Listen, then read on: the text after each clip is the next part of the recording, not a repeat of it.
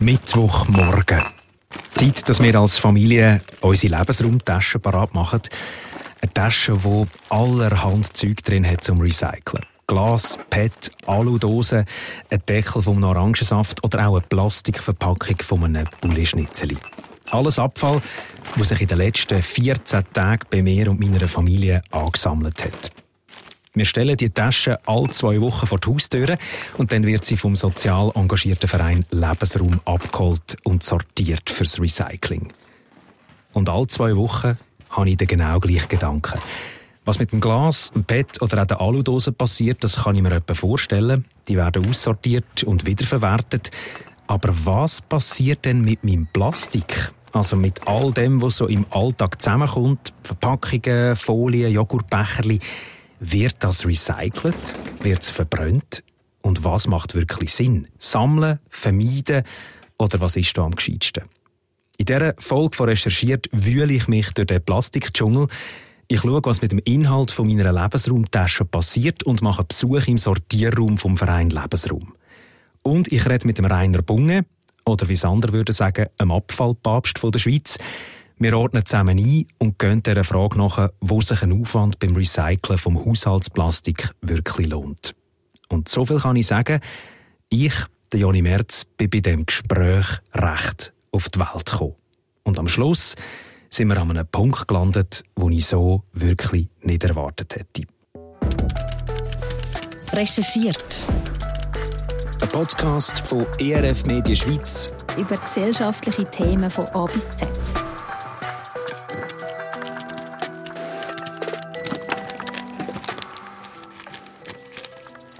So, meine Tasche steht parat, wird schon bald abgeholt für zum Sortieren. Vorher nehme ich jetzt aber da noch ein paar Sachen raus. Ich habe einfach noch etwas anderes vor, bevor ich dann dieser Tasche nachgegangen und schaue, was alles passiert mit den Sachen, die da drin sind. Was haben wir da? Nehmen wir mal ein paar Joghurtbecher raus. Also eine Fleischverpackung. Ein bisschen, ein bisschen Frischhaltefolie nehmen wir da noch mit. PET-Flaschen. So, alles hier rein. In einen Sack, Plastiksack natürlich auch. Und äh, mit dem mache ich mich jetzt auf den Weg in Richtung Rapperswil. Ja, und in Rapperswil im Kanton St. Gallen, da treffe ich mich mit dem Rainer Bunge. Er ist Professor für Umwelttechnik an der Ostschweizer Fachhochschule und auch Dozent an der ETH in Zürich. Und bevor wir zusammen in den ganzen Recycling-Dschungel rund ums Plastik eintauchen, äh, habe ich ihm mein Mitbringsel gezeigt. Den Sack voll Haushaltsplastik. Und wir haben zusammen angefangen abwägen. Was von dem kann man recyceln und wo ist es eben nicht möglich? Aber zuerst wollte ich mit ihm eine Grundsatzfrage klären. Meine erste Frage an Rainer Bunge bei ihm am Bürotisch in Rapperswil. Haben wir in der Schweiz ein Plastikproblem oder haben wir kein Problem? Seine Antwort? Ja, also ehrlich gesagt doch eher zweiteres. Weil wenn wir, wenn wir Umweltmaßnahmen machen, dann müssen wir uns erstmal überlegen, welches Problem wollen wir überhaupt lösen damit. Mhm. Es gibt kein Plastikproblem bei uns in der Schweiz. Jedenfalls nichts, was sich mit dem Recycling von Plastik lösen könnte. Wir haben marginale Probleme mit Kunststoffen, haben wir, beispielsweise das Littering.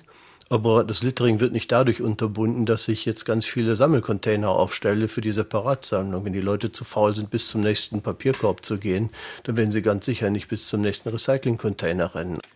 Okay, also das ist für mich schon mal der erste Moment, wo ich hängen bleibe. Die Schweiz hat kein Plastikproblem, sagt der Rainer Bunge. Und dann ploppen ganz ein Haufen Fragen auf in mir. Stimmt das? An was misst man das? Gilt das für alle Plastik? Und dann auch, was heißt das für meinen Alltag, also für meinen Plastikmüll aus dem Haushalt? Machen wir mal eins nach dem anderen und starten mit ein paar Zahlen. Bei uns in der Schweiz werden laut dem Bundesamt für Statistik pro Jahr etwa 1 Million Tonnen Kunststoff verbraucht. Pro Kopf sind das gute 125 Kilo. Ein Viertel davon landet in Produkten, die langlebig sind, also zum Beispiel in einem Feisterrahmen aus Kunststoff. Der Rest, also die die drei anderen Viertel, die landet im Abfall. Ein Teil wird verbrannt, ein Teil landet in einer Zementfabrik als Brennstoff und ein weiterer Teil wird recycelt. Und da reden wir von gut 80.000 Tonnen. Bin mir bewusst, die Zahlen sind ein bisschen abstrakt, aber ich glaube, dass mit diesen 125 Kilo pro Jahr und Person kann man sich gut merken. Aber was passiert mit dieser Summe, die bei mir jedes Jahr zusammenkommt? Ich komme zurück zu meinem Plastiksack, wo prall gefüllt beim Rainer Bunge auf dem Bürotisch liegt und zoberst schaut das PET-Fläschchen raus. Und das gibt dem Experten gerade mal einen Steilpass für einen ersten Grundsatz rund um Plastik. Entschuldigung, wenn ich da gleich dazwischen ja, ja, fahre, dass es, dass es nicht äh, Missverständnisse gibt. Ähm, bei, bei Plastik oder Kunststoffen sagt, sagt man hier ein bisschen eleganter. Ähm, da unterscheiden wir hier in der Schweiz noch das PET, und das ist natürlich auch ein Kunststoff. Der, das, ist, das ist eine gute Sache. Das, das PET-Recycling ist eine prima Sache, denn da bekommen wir wirklich etwas heraus, nach der Sammlung, was wirklich gut einfach verwertbar ist. Und der Umweltaufwand, um PET herzustellen, ist relativ hoch. Wovon wir reden, wenn wir über Kunststoffsammlungen, zusätzliche Kunststoffsammlungen reden, da reden wir über, ähm, nicht über PET etwa, sondern über Polyethylen, also PE, PP und so weiter, andere sehr einfach strukturierte Kunststoffe, äh, die häufig auch vermischt noch sind, in Kompositen sind und so weiter. Und äh, da, also die, die Diskussion um die Sinnhaftigkeit der Plastiksammlung, die, die geht nicht um PET, sondern eigentlich um alle anderen Kunststoffe, aber nicht um PET. Ist also mal ganz gut zum Festheben. Es gibt klare Unterschiede beim Plastik. PET oder ganz gesagt Polyethylenterephthalat kann man also ganz gut weiterverarbeiten. Die Non-Profit-Organisation PET Recycling Schweiz hat über 60.000 PET-Sammelstellen in der Schweiz. Und wenn man das PET recycelt, dann kann man nach Angaben von der Organisation pro Jahr über 126.000 Tonnen CO2 einsparen. Wenn wir das abbrechen, dann kann man knapp 9500 Mal mit dem Auto um die Erde herumfahren oder die Stadt Biel ein Jahr lang mit Heizöl versorgen. Und das kann man eben einsparen. Das lohnt sich also, sagt auch der Abfallexperte.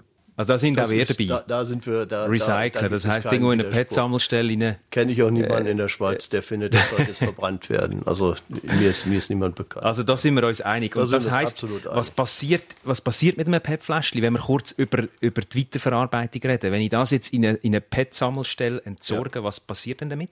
Dann wird das, das wird aufbereitet, das wird noch nachsortiert. Da gibt es ja Fehlwürfe beispielsweise, dass Leute, dass die irgendwie, äh, man wundert sich noch, wenn man dann diese Sammelcontainer anschaut, was da so alles drin endet. Das muss erstmal dann sortiert werden, dass auch wirklich hinter nur PET ist. Das wird dann aufbereitet, das wird zerkleinert, gewaschen, aufbereitet. Und daraus wird wieder PET gemacht und zwar von sehr hoher Qualität. Also, aus also PET wird wieder PET, wird wieder das PET ist eigentlich und klar. Ist, und die Verluste sind, sind, sind, sind sehr gering eigentlich. Und, und die Folie, wo rundum ist und der Deckel, muss man das noch das, separat? Das geht, ja, das, das wird dann im Aufbereitungsprozess wird das abgetrennt. Das ist gar kein Problem technisch. Also PET ist klar, das ja. sind auch wir mit dabei, Ganz das genau. recyceln wir. äh, dann haben wir äh, die Geschichten, oder? Das sind so die Tetrapack, das ist natürlich dann Karton, oder? Genau.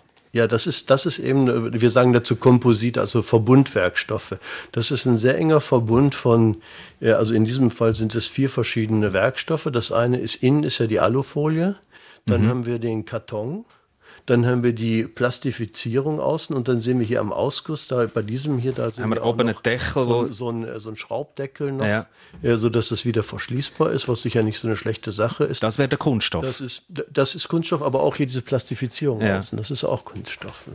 Was passiert mit, mit so einem Tetrapack? Jetzt hier Orangensaft, es gibt auch die Milchtüten. Ja. Tut man das auch trennen oder was, was passiert mit dem? Also es gibt, ähm, es sind immer wieder Versuche gemacht worden, um auch, auch, auch das aufzubereiten. Das geht auch natürlich, die, zum Beispiel die Fasern, die Kartonfasern, die da drin sind, die sind, also die Holzfasern, die sind relativ hochwertig, sind lange Fasern. Ähm, aber das ist ähm, preislich sozusagen, also kostenmäßig ist das absolut jenseitig, äh, diese, diese paar Fasern daraus zu fitzeln. Äh, mit dem Aluminium zum Beispiel, dafür gibt es keine rechte Verwendung. Ähm, das ist eine hauchdünne Schicht auch nur. Ähm, davon auch ein Teil ist oxidiert, das also ist nicht reines Aluminium, das sieht so nach Metall aus, das, ist, äh, das hat noch Oxidschichten da drauf. Ja. Ähm, das kann man nicht recyceln. und äh, es gibt also es gibt nichts, was bezahlbar ist oder, oder halbwegs noch Sinn macht. Kosten-Nutzenmäßig. Also das, beim, das heißt, Kartons, das wird verbrannt. Ja. Was ich noch in meinem Sack dabei habe, sind so äh, Haribo-Verpackungen zum Beispiel. Ja. Äh, geht wahrscheinlich ins Gleiche nie wie, wie so eine Fleischverpackung nehme ich an. Ah, aber der Fleisch. Oder das ist nochmal etwas anderes. Da sind wir, ja, das, das, ist ganz, das ist ganz schön, was Sie da gerade mitgebracht haben. Hier haben wir nämlich hier unten, das, das sieht jetzt so eigentlich so ganz, also es sieht so aus, und das ist alles eigentlich Kunststoff. Ne? Ja, aber Moment. Das, das hier, hier unten die Schale, das ist, äh, ich, ich weiß gar nicht, das ist glaube ich PET, diese Schale hier, das ist vermutlich eine PET-Schale. Und dieses hier, diese, diese Abziehfolie hier, die besteht aus irgendwas zwischen fünf bis sieben einzelnen Schichten von verschiedenen Kunststoffen. Also das Ding ist so dick, so dick wie ein menschliches Haar und besteht trotzdem aus, aus fünf verschiedenen Folien. Da ist eine, ist eine Dampfsperre drin, da ist diese, dieses hier wenn man das, äh, wenn man das andrückt, ja, die Folie, das, das ist dann wieder wieder so selbstklebend. Selbstklebend. Das ist wieder eine separate äh, Folie. Der Aufdruck, das ist das ist eine eigene Folie. Dann gibt es Folien für Stabilität, dass es mhm. nicht aufreißt und so weiter.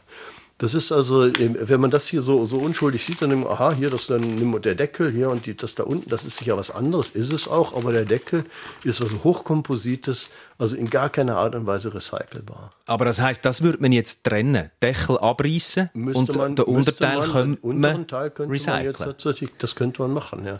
Nur dafür müssten die Leute wissen, was sie da tun. Und es sind nicht alle solche Schalen sind aus ja. PET. Sehr gut, aber das würde der jetzt auch in normalen Abfall ja schmeißen, verbrennen. Ja. Was habe ich noch im Sack? Ähm, so eine. Ah, das ist auch noch etwas. Joghurtbecherli. Der Joghurtbecher. Der Joghurtbecher. Ja. Außen noch Karton dran, oder? Ja. Innen ein Kunststoff. Würdet ihr, was würdet ihr mit dem machen? Karton äh, in Kartonrecycling und Nein, auch ab in die Verbrennung. Zack, rein. Also das ist ja, jetzt etwas, das ja. kann man auch nicht recyceln, so ein Joghurtbecherli. Also da wird nichts Neues nicht, gemacht nicht, mit dem Kunststoff. Nicht wirklich, nicht wirklich, nein. Vor allem das Problem ist, äh, hier, ich, ich sehe schon, die haben sie ja so schön ausgeschleckt. Ne? Ja, genau. Kind oder schön mit dem Finger. Und mit ganz genau ökologisch Vorbild. Es gibt aber Leute, die das auswaschen. Ne? Und ja. das ist natürlich dann ökologisch gesehen, ist das natürlich grober Unfug. Weil das, also das weil man noch Wasser, Wasser braucht. Ja, dann, ich, ich brauche erstens Frischwasser, dann produziere ich noch Abwasser dann ist die Ökobilanz natürlich in ganz anderen Ort, ne, wenn ich jetzt anfange, das auszuwaschen. Also ich gebe es zu, ich habe es auch ausgewaschen, ja? Natürlich habe ich es ausgewaschen, das sehe ich. ah, Scheibe. Das, also da habe ich beim Treffen mit dem Rainer Bunge schon einiges dazugelernt, was bei meinem Haushaltsplastik alles Sinn macht und was eben auch nicht. Wir haben dann auch noch über Plastiksäckchen geredet. Da ist eher ein Problem dann beim Littering, also wenn man die Säckchen einfach irgendwo herschmeißt und liegen lässt. Und bei der Frischhaltefolie, da sind wir im Gespräch dann bei einem ganz wichtigen Kernanliegen gelandet rund um die Plastikverpackungen. Wenn wir uns nach der Sinnhaftigkeit von etwas, etwas äh, von einer Maßnahme, einer Verpackung in diesem Falle beispielsweise unterhalten, dann müssen wir immer, müssen wir zunächst mal ein Basisszenario definieren. Wir müssen sagen, womit wollen wir es denn vergleichen? Mhm. Also Frischhaltefolie ist, ich kann es jetzt mit mehreren Sachen vergleichen. Ich kann es zum Beispiel mit dem Offenverkauf vergleichen, also gar keine Folie. Das hat offensichtliche Nachteile, wenn ich, wenn ich Sachen offen verkaufe, ne, dass die äh, schnell gammelig werden. Ja, und äh, die Food Waste-Problematik wird dadurch massiv verschärft. Es gibt dazu äh, mehrere Studien, die das, äh, die das belegen, dass der Offenverkauf viel mehr Food Waste produziert. Also zum Beispiel, wenn ich jetzt an der Offenfleischtheke mir Fleisch holen. Genau. Am, am, Morgen wird ja dann von dem Fleisch, das ist ja der, der Schinken oder was, ja, der ist der Anschnitt, der ist ja dann leicht angelaufen schon übers Wochenende. Ne? Der wird, das wird erstmal abgeschnitten ne? und, und, und weggeworfen. Ne? Das, also da haben wir schon mal, haben wir schon mal einen Verlust. Ne? Mhm. Was ganz leicht auch vergessen geht, ist die Idee, dass das, was verpackt ist, ist ökologisch 100, 200 Mal mehr wert als die Verpackung.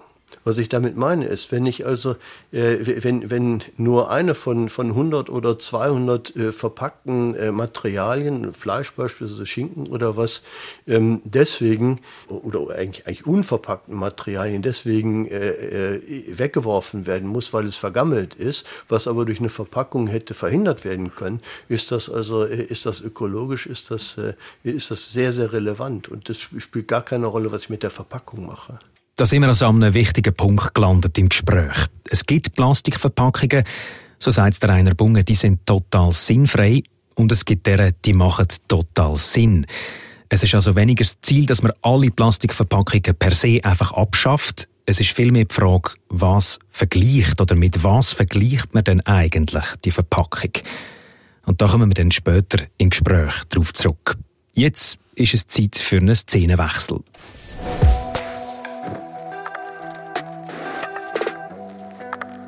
Mit diesen ersten Infos im Kopf über Sinn und Unsinn von Verpackungen möchte ich jetzt schauen, was denn mit meinem Plastikabfall passiert.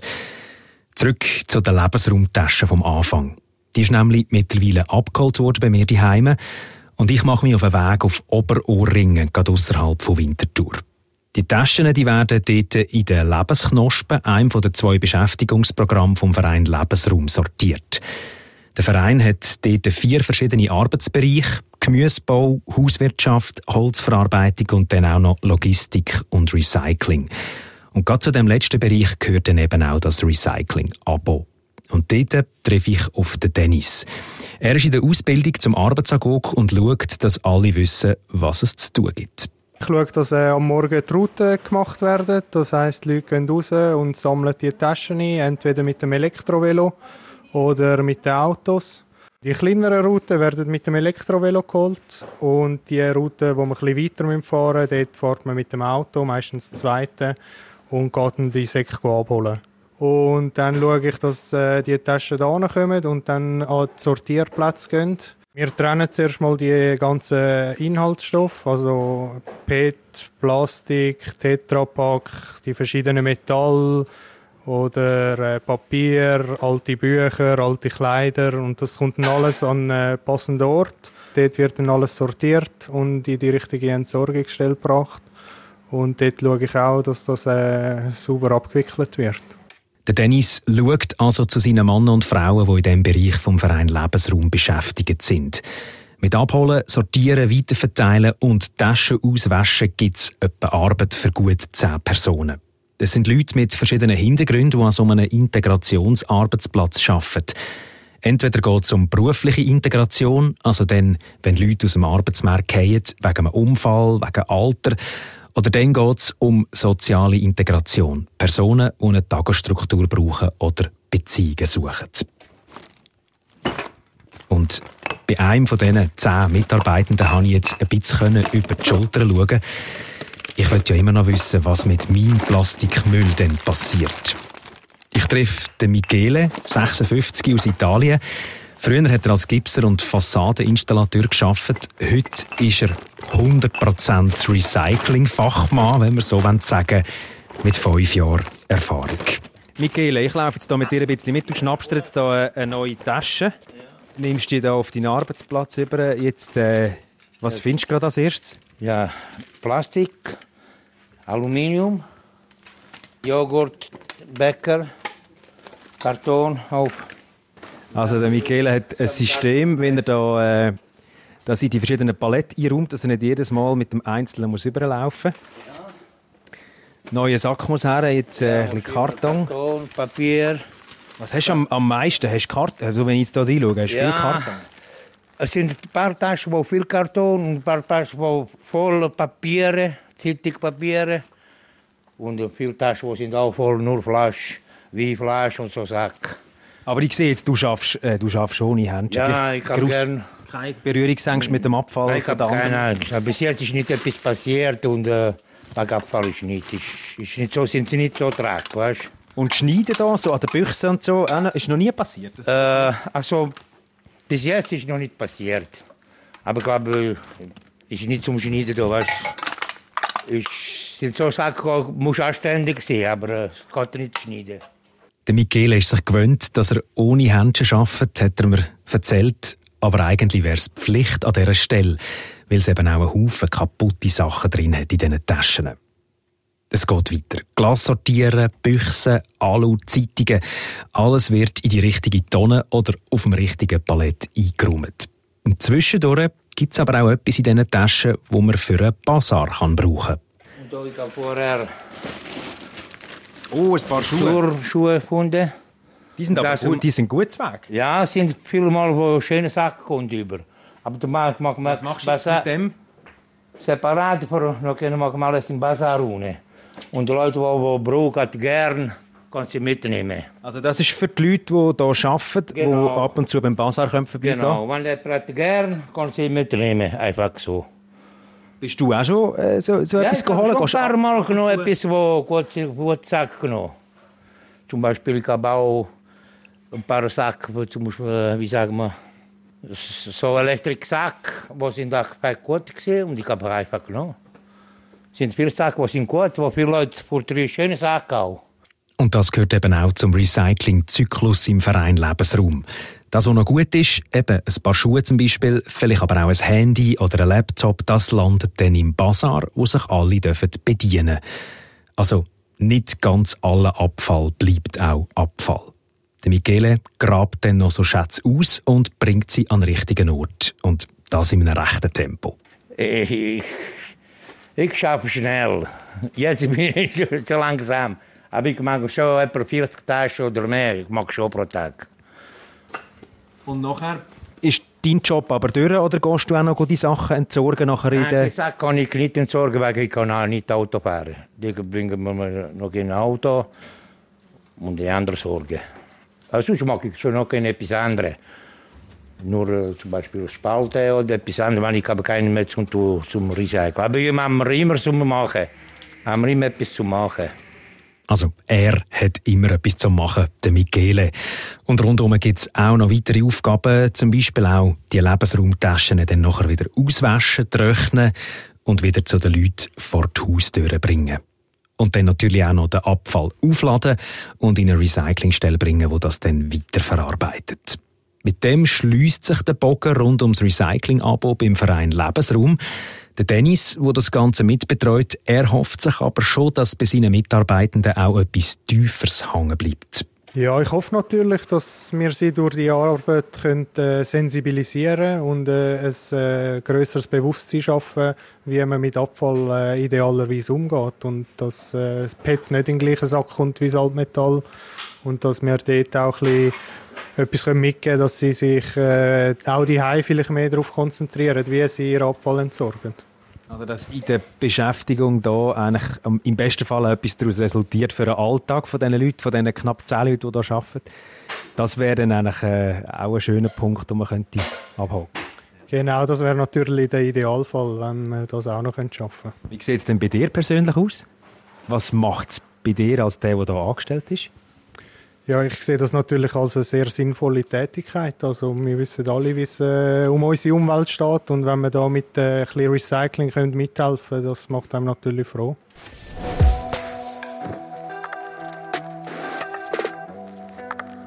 Ja, wir wissen alle, wie es um unsere Umwelt steht. Und wenn das Recycling hilft, dann macht das froh. Mit dem Statement von Dennis lande ich wieder im Büro vom Rainer Bunge, beim Abfallprofi. Und ich weiß jetzt, was mit meinem Plastikabfall aus dem Recycling-Abo passiert. Ich weiß jetzt auch, dass so ein Abo durchaus Sinn macht. Es hat ja noch ganz Haufen anderes, wo drin steckt als Plastik. Vieles kann man weiterverwerten. Am Schluss kann ich als Kunde alles in eine Tasche tun und es spart mir Zeit und Weg und es schafft auch noch Arbeitsplätze. Aber wenn wir jetzt doch nur auf Plastik fokussieren, dann habe ich noch ein paar Fragen, die offen bleiben. Und die wird ich jetzt noch mit dem Rainer Bunge klären. Eine Frage brennt mir auf der Zunge. Nach all dem, wo wir jetzt schon wissen, macht das Sinn, wenn ich jetzt mein Haushaltsplastik überhaupt noch sammle? Also man kann Dümmeres machen als Plastik zu sammeln, sagen wir es mal so. Es, es bringt nicht wirklich viel, aber es schadet auch nicht. Und äh, vielleicht, äh, sagen wir, der, der größte Effekt ist der Kollateralnutzen, ne, dass sich Leute überhaupt mit ihrem Umweltverhalten beschäftigen. Und äh, das, die Plastiksammelei, die hat jetzt aus meiner, aus meiner Sicht, hat die jetzt mehr einen rituellen Charakter. Man macht das, äh, um sich besser zu fühlen, psychologisch äh, erleichtert das wohl auch. Ähm, aber de facto richtig bringen, was für die Umwelt tut, das eigentlich hier in der Schweiz nicht. Das erinnert mich an die Aussage ziemlich zum Start von dem Podcast. Die Schweiz hat kein Plastikproblem. Aber auch hier geht in mir innen ein Film ab. Der mit dem Plastiksack aus dem Mikro, wo er eine Schildkröte um den Hals hängt und den Hals abdrückt. Rainer Bunge korrigiert. Ich rede nur von der Schweiz, also von Ländern, die eine geordnete Abfallwirtschaft haben, wo es ganz sicher ist, dass das Plastik in die Verbrennung geht und dort eben thermisch verwertet wird. Strom und Fernwärme wird draus gemacht. Ich spreche nicht etwa von Ländern, wie, wie, wie, wie das die meisten Länder der Welt sind, wo das Plastik dann einfach irgendwo ins nächste Turbill geworfen wird, äh, sodass der Monsun das hinter ins Meer spült. Ja. Das ist bei uns nicht der Fall. Also da, jetzt in, in, in den Ländern, in Schwellenländern, wäre ich der allererste, der sagt, gesagt, ja, um Gottes Willen, auf jeden Fall äh, äh, separat sammeln, recyceln, was irgendwie geht. Ja. Und das Bild mit dem Mikrosack, das kommt, so sagt der Rainer Bunge, von einem anderen Problem. Einerseits geht es da ums Thema Littering, also der Abfall, wo wir wegschmeißen, wenn wir zum Beispiel am Strand Ferien machen. Nochmal ein anderes Thema. Und auf der anderen Seite kommt es aus einer Zeit, wo wir noch kein Exportverbot hatten für Plastik aus Europa sage immer an meinen Studenten, wenn ihr im Indischen Ozean früher irgendwie eine Mikrotüte gefunden habt, dann kann die nur und ausschließlich so dahin gekommen sein, dass man, dass jemand im, wollte das Beste, ja, hat ökologisch korrekt diese, diese, diesen Plastiksack separat gesammelt, der ist exportiert worden, die, die, die Reste sind nochmal nach, sind, sind noch weiter exportiert werden zur, zur manuellen Nachlese irgendwo in Fernost und die Reste von diesen Resten sind dann ins Meer gespült worden. Nur so kann der Sack dahin gekommen sein. Das haben wir jetzt glücklicherweise, hat auch die EU hat das jetzt weitgehend abgeschrieben. Es sind immer noch hunderttausende Tonnen, die, die, die da, die irgendwie äh, nach Fernost äh, äh, davon dissipieren.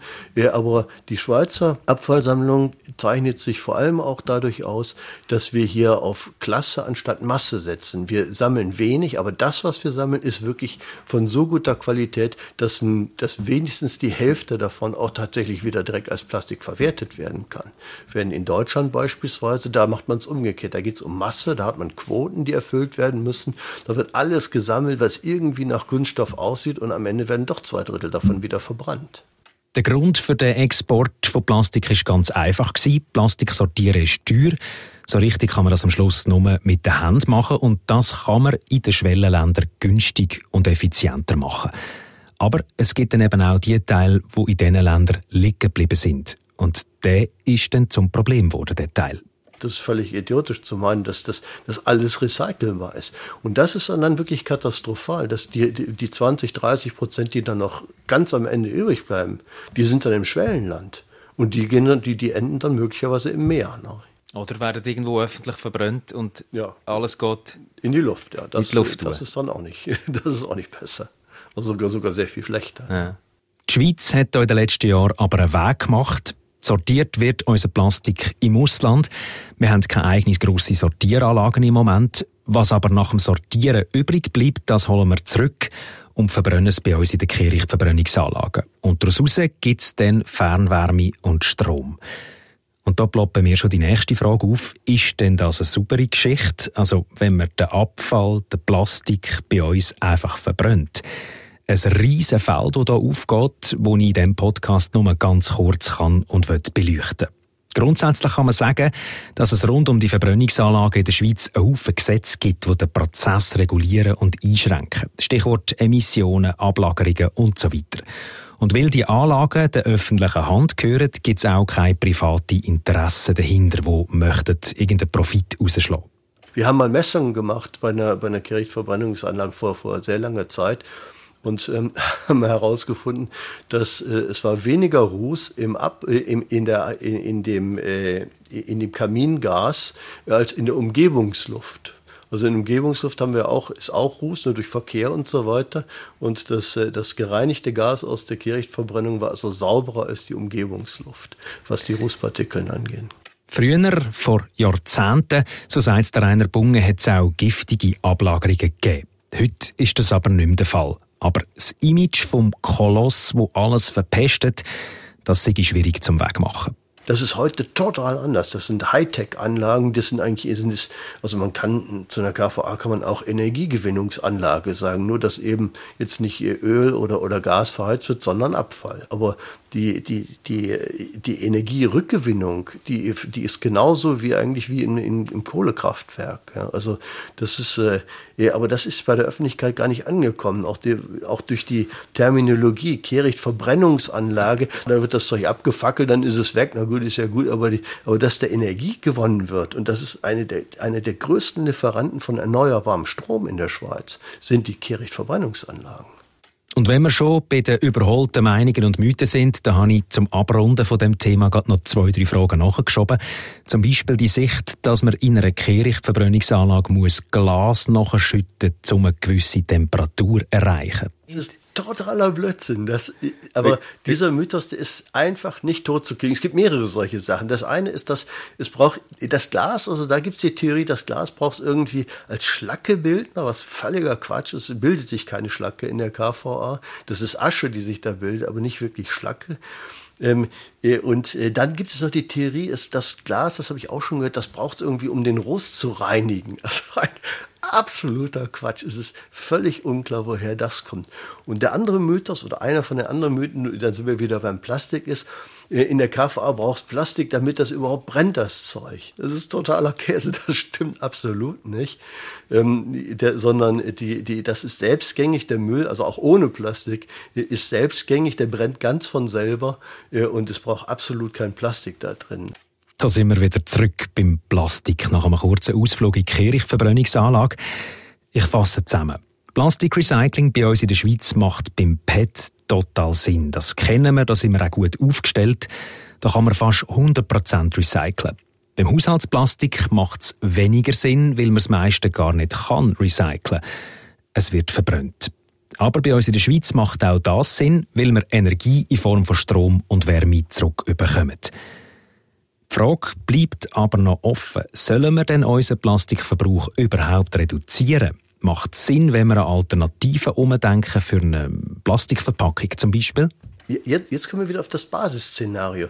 Es wären ja auch andere verdenkbar. Ich kann das jetzt zum Beispiel im Metall kann ich es kann irgendwie rein. Ein Stückchen Fleisch könnte man auch im, ja, in, in, in Folie, oder im Alu, ja, wo man auch gut kann, oder in einer PET-Flasche, genau. wo man sehr gut kann recyceln kann. Warum ja, denn etwas, das, wo man nicht kann recyceln kann? Das, ja, eben, was ist das Basisszenario? Wenn ich jetzt, äh, wenn ich jetzt, ich kann, natürlich, ich kann Papier nehmen, ich kann plastifiziertes aus Wachspapier nehmen und so weiter, ich kann Glas nehmen, Metall und so weiter. Beim Metall, das wird recycelt, ich kann das Fleisch in der, in der Alufolie darbieten. Allerdings, ich würde niemals Fleisch in der Alufolie verpackt kaufen, ich möchte es sehen, ja, wenn ich es kaufe. Und das gilt für praktisch alles andere auch, was ich esse.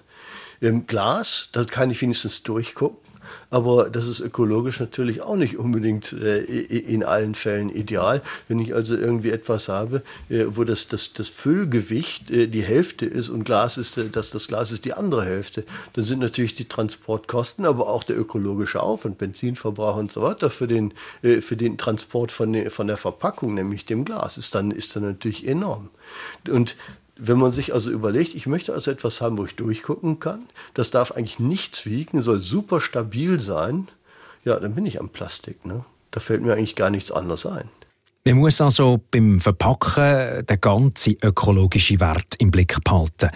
Wie wird sie hergestellt, die Verpackung? Was muss sie leisten? Wie wird sie am Schluss transportiert? Eine Plastikverpackung hat also durchaus auch eine Berechtigung und einen ökonomischen Nutzen, sagt der Rainer Bunge. Und auf die Frage, was er denn persönlich findet, wenn jemand bei uns in der Schweiz generell auf alle Plastik verzichten da sagt er, wenn jemand mit so einer Idee kommt, dann müsste man sofort müsste man eigentlich in die, in die Offensive gehen und sagen, okay, welches Problem möchtest du damit lösen? Ja, das Plastikproblem in München, das ist ja, das ist ja gar kein Problem. Welches, welches Problem verursacht denn das Plastik? Das Plastikrecycling haben wir mal ausgerechnet. Ne? Das Plastikrecycling, das bringt, wenn, wenn das Plastik wirklich recycelt würde, das bringt so viel, wie wenn jeder Bürger einmal im Jahr auf ein Grillstick verzichten würde. Wenn ich, wenn ich das ganze Jahr lang Plastik sammle, dann ist der ökologische Nutzen ist genauso groß, groß, wie wenn ich einmal im Jahr kein Grillstick essen würde.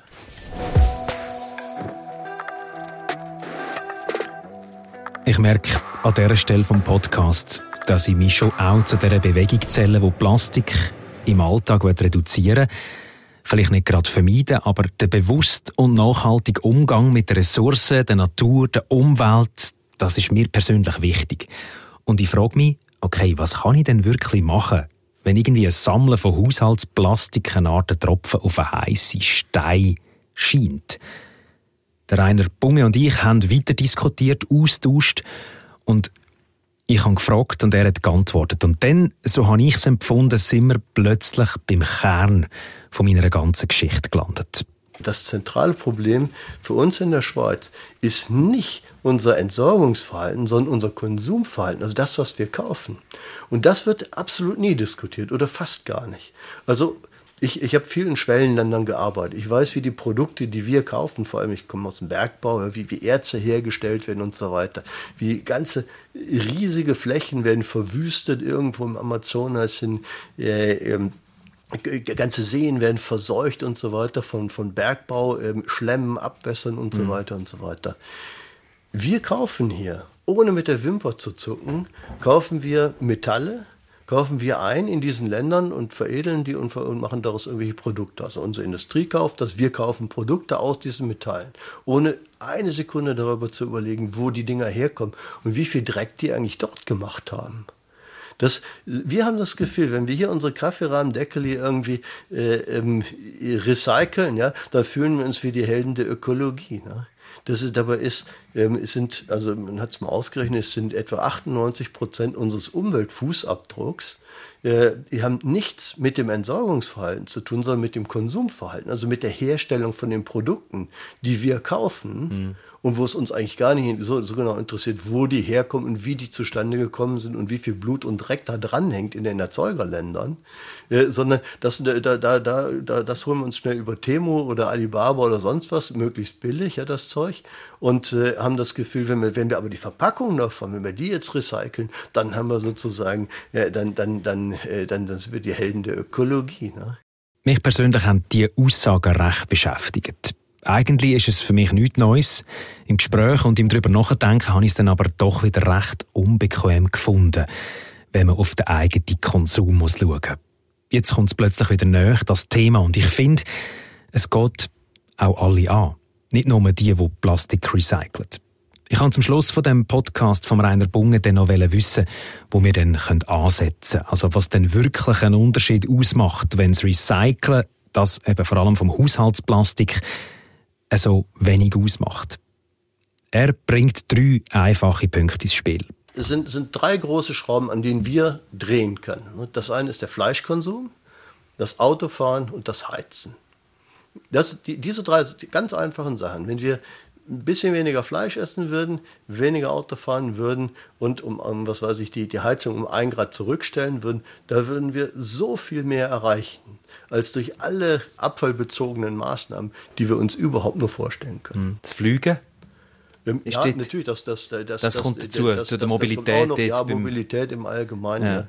Das sind, aber eben die, es fliegen nicht alle Leute ständig, aber Autofahren tun fast alle. Ja. Also das, wenn, wenn man es jetzt wirklich, wenn man sagen wird, was sind die drei, werde ich auch manchmal gefragt, Herr Bunge, jetzt äh, sagen Sie mal, was können wir denn tun? Ja, wenn Sie, nachdem Sie uns gesagt haben, was wir alles nicht tun können. Ja. Etwas weniger Fleisch, etwas weniger Heizen, etwas weniger Autofahren. Das sind, das sind die großen Schrauben. Drei konkrete Schritte, die aber zugegeben nicht viel mit meinem eigenen Haushaltsplastik zu tun haben. Die Lösung liegt aber trotzdem bei mir und meinem persönlichen Effort, dass ich etwas anpacken will. Und dabei, so hat es auch der Rainer Bunge gesagt, kann das Sammeln von Plastik oder auch ein Recycling-Abo vor meiner eigenen Tür dann eben doch etwas dazu beitragen. Dass ich sensibilisiert bin, dass ich bewusst lebe und dass ich mich von einem kleinen Schräubchen dann eben doch hin zu diesen grossen drei Stellschrauben könnte auf den Weg machen. Recherchiert. Ein Podcast von RF Media Schweiz über gesellschaftliche Themen von A bis Z. Gibt es ein Thema, das euch bewegt und wir können recherchieren? Schreibt uns via Kontaktformular auf rfmedien.ch-podcast.